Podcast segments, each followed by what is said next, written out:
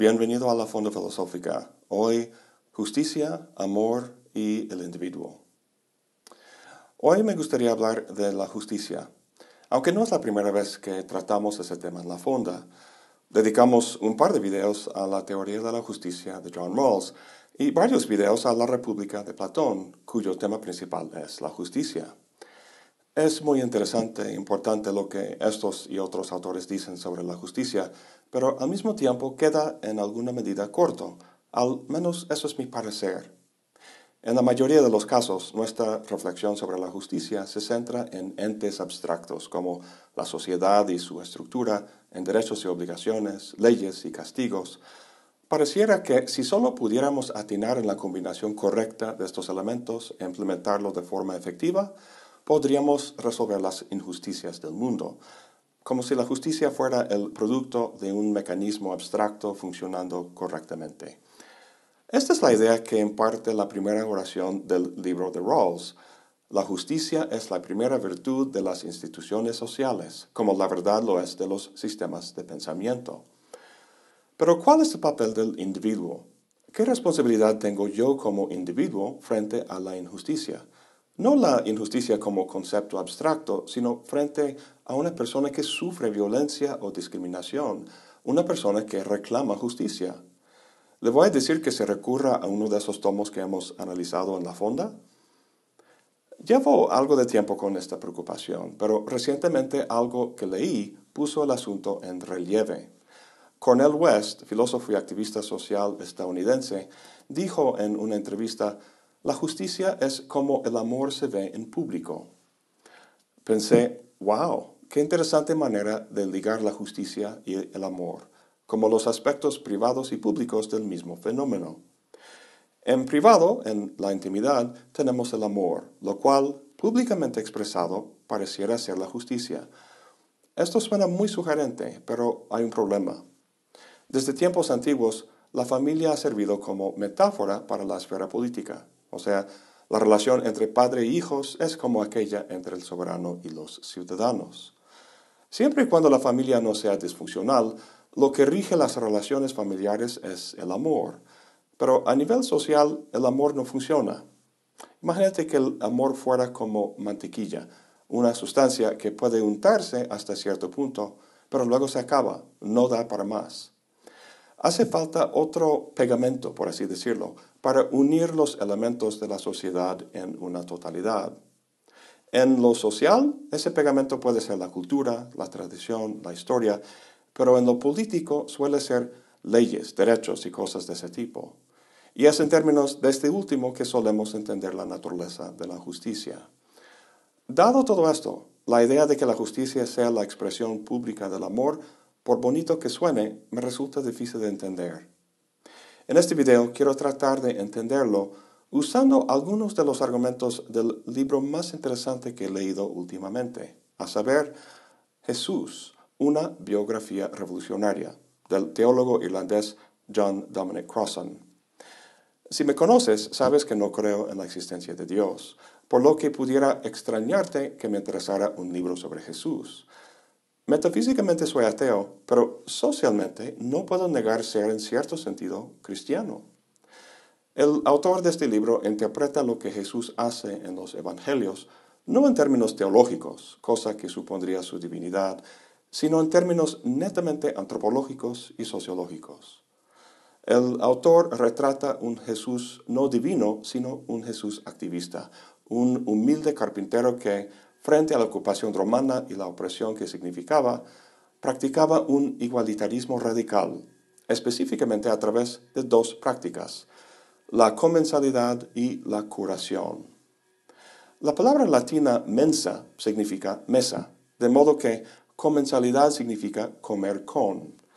Es un fenómeno muy estudiado por los antropólogos. Para darles una idea de su importancia, cito de un libro sobre la antropología del comer. Dicen los autores, en toda sociedad, tanto simple como compleja, comer es la manera fundamental de iniciar y mantener relaciones humanas. Una vez que el antropólogo sepa dónde, cuándo y con quién la comida se come, puede inferir casi todo sobre las relaciones entre los miembros de la sociedad. Saber qué, dónde, cómo, cuándo y con quién la gente come es saber el carácter de su sociedad.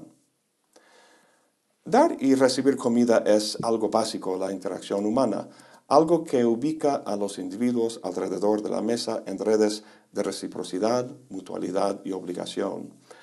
Lo que sucede en la mesa simboliza sentimientos y relaciones, media el estatus y el poder sociales, y expresa los límites de la identidad de grupo. En pocas palabras, la mesa puede verse como un mapa de la sociedad y la comensalidad como una cartografía de la socialización. Las reglas y modales que rigen la relación de comer juntos sirven como modelos en miniatura de las reglas de asociación y socialización. Microcosmos, macrocosmos. En la Biblia, en los Evangelios de Marcos y Lucas especialmente, encontramos parábolas en las que hay una cena o banquete, es decir, personas comiendo juntos. El más reconocido es la del banquete nupcial. En ella dice Jesús que el reino de Dios es como un rey que celebra la boda de su hijo. Todo está preparado y listo, pero los invitados se disculpan por no poder asistir, ya que de repente tienen otros compromisos y cosas que hacer. El rey, indignado, manda a sus servidores a ir a los cruces de los caminos a invitar a todos los que encuentren, buenos y malos, los pobres, los cojos y los ciegos. A lo largo de los evangelios encontramos a Jesús asociándose con la escoria de la sociedad, prostitutas, delincuentes, pecadores, leprosos, lo cual refleja su rechazo de las jerarquías sociales dominantes. Pero la asociación con estas personas cobra peso crítico al estar en medio la mesa, debido a su simbolismo para la cultura mediterránea del primer siglo. El valor básico de esta cultura es el grupo, basado en nociones de parentesco y género. La comensalidad mediterránea de esa época refleja esos valores. Los que participan en la comida guardan relaciones de parentesco, si no de familia, entonces de clan, y las mujeres presentes representan un valor casi comercial. Regalar tu hija al hijo del líder de otro clan sedimenta alianzas y da prestigio a un clan. Por lo que los premios y las sanciones más comunes en esa cultura son el honor y la vergüenza. La comensalidad de Jesús es muy distinta. Lo que promueve con su práctica es una comensalidad abierta, un comer juntos sin usar la mesa como un mapa en miniatura de las discriminaciones verticales y las separaciones laterales de la sociedad.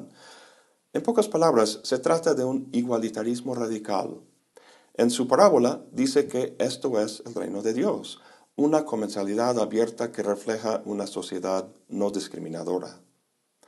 Dado que Jesús no hace las distinciones apropiadas, de acuerdo con los criterios de una mentalidad mediterránea de su época, se le acusan a Jesús de ser un glotón, un borracho y un amigo de los pecadores y los delincuentes. Y lo que es más, dado que mujeres estaban presentes en esas comidas, especialmente mujeres no casadas, la acusación era que Jesús comía con prostitutas, lo cual era la típica manera de llamar despectivamente a cualquier mujer fuera del control de un hombre. En fin, no hacer las distinciones apropiadas es peligroso. Para aquellos cuya identidad se deriva de la mirada social, la idea de comer y convivir juntos sin distinciones, diferencias o jerarquías es impensable. Y quien lo haga, como Jesús, es un perverso, sin honor y literalmente un sinvergüenza. Otra manera en que Jesús retaba las jerarquías represoras de su cultura era a través de la curación. Si la metáfora de la mesa y la comensalidad como mapa para relaciones sociales nos resulta novedosa, el cuerpo humano como metáfora para la sociedad en su totalidad nos parece más familiar. Hablamos de la sociedad como el cuerpo político, cosa que el mismo Hobbes ilustraba en la portada de su gran libro El Leviatán. Si la sociedad es el cuerpo a gran escala, no hay que perder de vista que, mutatis mutandis, el cuerpo es la sociedad a pequeña escala. Como la mesa, el cuerpo es un mapa de las preocupaciones de la sociedad. ¿Por qué encontramos en la Biblia, especialmente en el Viejo Testamento, tantas prescripciones con respecto a la higiene del cuerpo y sus excreciones, porque el cuerpo es un símbolo de la sociedad. El cuerpo, como la sociedad, tiene límites o fronteras que se encuentran amenazadas constantemente. Los poderes y peligros que atraviesan la estructura social se reproducen a pequeña escala en el cuerpo humano. Esto es especialmente patente en una sociedad como la judía en esa época, las amenazas tanto militares como culturales que enfrentaba con la ocupación romana. Las reglas que constituían la protección de su cuerpo político se reflejaban en códigos culturales que regulaba también el cuerpo humano, que codificaba sus orificios y la pureza o impureza de lo que entraba y salía de los mismos. Con esto podemos entender cómo su curación de los leprosos constituía una práctica y crítica social a la mano con su comensalidad abierta. Los leprosos son tan peligrosos porque en sus cuerpos aparecen lesiones que constituyen orificios donde no debería haberlos. En esta condición se torna difícil distinguir orificio de superficie, de modo que todas las fronteras se vuelven porosas y el sistema en su totalidad se descompone. Desde nuestro punto de vista moderno, el leproso es un peligro social debido al contagio médico, la amenaza de infección o epidemia. Pero en la cultura judía del primer siglo, la amenaza más importante era la contaminación simbólica. El leproso amenazaba en microcosmos la misma identidad, integridad y seguridad de la sociedad en general. En Levítico leemos, y el leproso en quien hubiera llaga llevará vestidos rasgados y su cabeza descubierta, y embosado pregonará, inmundo, inmundo. Todo el tiempo que la llaga estuviera en él será inmundo, estará impuro y habitará solo. Fuera del campamento será su morada. Como puedes imaginar, lo que Jesús cura no es una condición médica, sino una condición social. Implícito en lo que he dicho sobre la amenaza del leproso está la distinción entre una enfermedad y un padecimiento. Médicamente, la lepra, como cualquier enfermedad, es una anormalidad en la estructura y función del cuerpo. Los enfermos van con los médicos para que corrijan el problema. Pero los enfermos, como los leprosos, no solo sufren la enfermedad físicamente, sino también socialmente. Padecen el estigma personal y social de la impureza, el aislamiento y el rechazo. Con todo eso tenemos la pregunta de ¿qué hacía Jesús en sus milagros de curación? ¿Curaba la enfermedad mediante una intervención en el mundo físico o curaba el padecimiento a través de una intervención en el mundo social?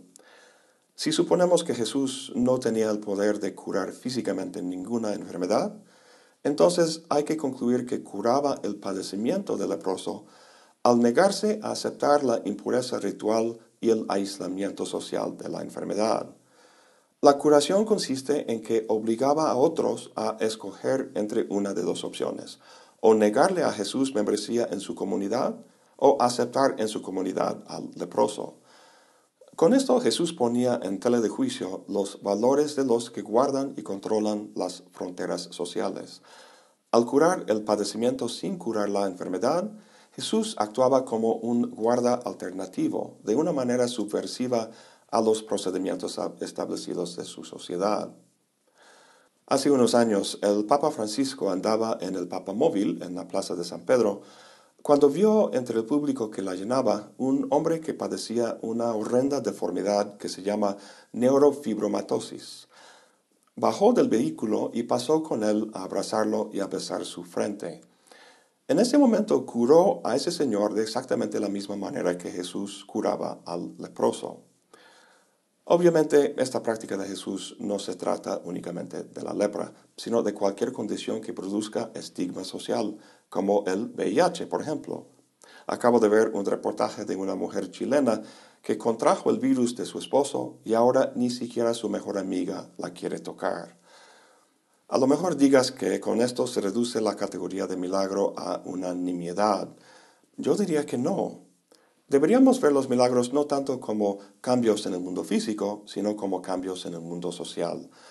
Ojalá tuviéramos la capacidad de usar milagros para cambiar el mundo físico, pero más deseable sería la capacidad de efectuar cambios en el mundo social. Esta es una capacidad que en efecto tenemos. El cambio climático y la contaminación, entre otras cosas, muestra que tenemos la capacidad de hacer el mundo físicamente inhabitable. La pregunta es si tenemos al menos la voluntad de hacer el mundo humanamente habitable. Esto es lo que hacía Jesús con su práctica social de la curación. Se negaba a aceptar las sanciones oficiales tradicionales contra los enfermos. En otras palabras, al curar estas personas, Jesús las incluía en la comunidad de los marginados y los excluidos. En una palabra, los incluía en el reino de Dios. De acuerdo con esta interpretación, el reino de Dios no es un lugar en el cielo, sino la posibilidad de una condición humana aquí y ahora. Solemos llamar esta condición justicia. He hablado de cómo las metáforas de la mesa y del cuerpo sirven para mediar la relación de microcosmos y macrocosmos, relación que encontramos en la cita con la que empecé. La justicia es como el amor se ve en público. La justicia es el cuerpo del amor, y el amor el espíritu de la justicia. El amor sin justicia es mero sentimentalismo, pero si se logra la justicia sin su espíritu, sin amor, lo que se tiene es un mero cuerpo, un cadáver. Hay mucha injusticia en el mundo que tiene que ver con pobreza económica y violencia física, que a lo mejor estas prácticas de Jesús no resuelvan. Sin embargo, se me hace que en el fondo estas injusticias se basan sobre y son posibilitados por relaciones sociales jerárquicas y discriminadoras que no reflejan más que el antiguo y lamentable impulso del hombre por la dominación. En nuestro mundo actual de Trump y de muros, de fascismos y odios étnicos y raciales, y cada quien y cada nación por su lado, la justicia de Jesús, el amor que hace público, hace más falta que nunca. Eso es todo por hoy. Gracias por acompañarme. Hasta la próxima y buen provecho.